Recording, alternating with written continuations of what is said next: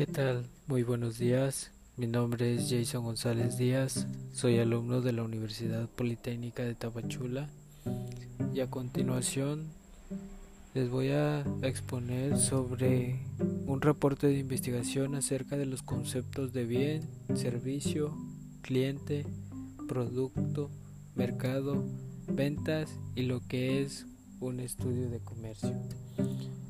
Bueno, cuando hablamos sobre un estudio de comercio, nosotros hablamos sobre el estudio del mercado, ya que nos referimos a dos ideas relativas a las transacciones comerciales. Por una parte, se trata de un lugar físico especializado en las actividades de vender y comprar productos y en algún caso servicios.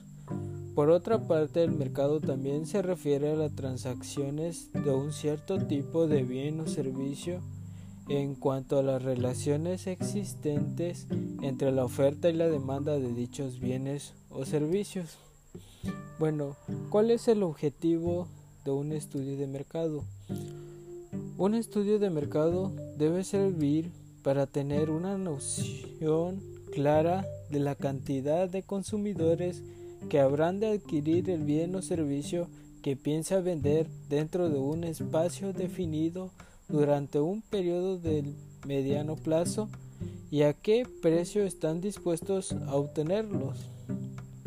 Adicionalmente, el estudio de mercado va a indicar si las características y especificaciones del servicio o producto corresponden a, a lo que desea comprar el cliente. Bueno, como por ejemplo un proyecto de producto.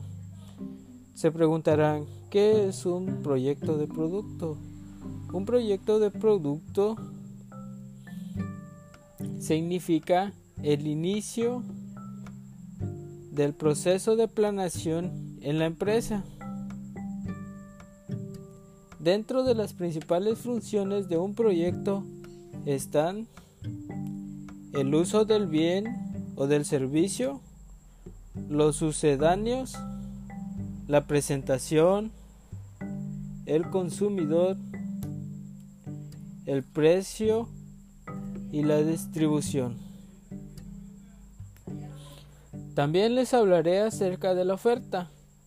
La oferta se define como la cantidad de bienes o servicios que se ponen a la disposición del público consumidor en determinadas cantidades, precio, tiempo y lugar, para que en función a estos aquel que adquiera, así se habla de una oferta individual, una de mercado o una de total.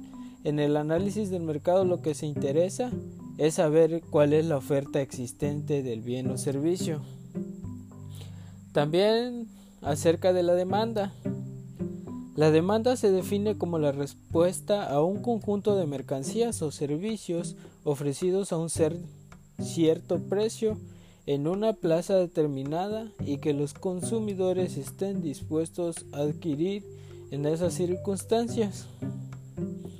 Eh, en este punto interviene la variación que se da por efecto de los volúmenes consumidos. A mayor volumen de compras se debe obtener un menor precio como conclusión, para concluir el tema, un estudio de mercado permite identificar claramente las características del producto o servicio que se pretende colocar en el mercado y su relación con los clientes, consumidores y competencia, ya que el estudio permite analizar el conocimiento pasado y proyectar el futuro de la demanda de un producto o servicio para no correr riesgos.